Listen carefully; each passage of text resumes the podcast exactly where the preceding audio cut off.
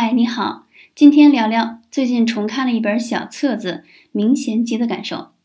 应该说，我被开篇八个字儿“但行好事，莫问前程”一下子击中了。带着不求结果、专注把手头事儿做好的心态，已经是好久之前的事儿了。这几年，更多是要求自己速度加快，不敢慢下来。只要速度慢，就觉得自己做的好像不够，很失败，然后自责。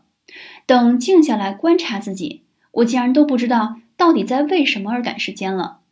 这几年赚了一些一后面的零，除了工作上的需要，我几乎是不花钱的，主要是没生孩子，也没什么消费欲望。在未来的每天，我都希望自己不再一起床就看账户余额和粉丝增长变化，不单纯为了利益和金钱符号做事儿，能专注把手头事儿做好。产品内容做好，把这些